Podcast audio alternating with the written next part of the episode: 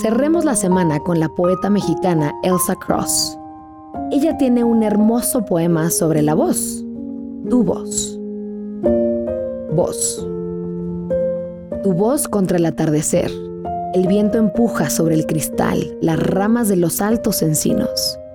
Tu voz llena el espacio y no hay instrumentos para tu canto.